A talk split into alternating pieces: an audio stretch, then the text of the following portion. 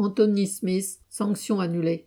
Le 23 octobre, le tribunal administratif de Nancy a annulé l'arrêté de déplacement d'office pris à l'encontre de l'inspecteur du travail Anthony Smith. Il va pouvoir demander sa réintégration dans son département d'origine.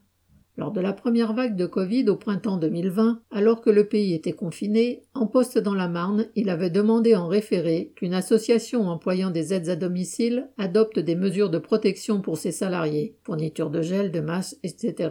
Il n'avait fait que son travail, qui consiste notamment à contrôler que les employeurs garantissent la santé de leurs salariés dans le cadre de leur activité professionnelle.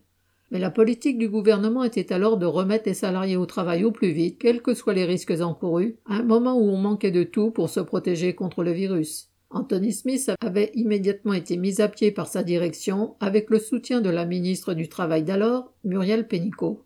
Elisabeth Borne, qui lui a succédé au ministère du Travail, a ensuite transformé cette sanction en une mutation dans un autre département. C'est cette mutation qui vient d'être annulée grâce à deux ans et demi de mobilisation. Cela contribue aussi à s'opposer à la volonté du gouvernement de limiter le rôle de l'inspection du travail. Cette année, des dizaines de postes ont été supprimés, laissant les mains encore plus libres au patronat. Correspondant Hello.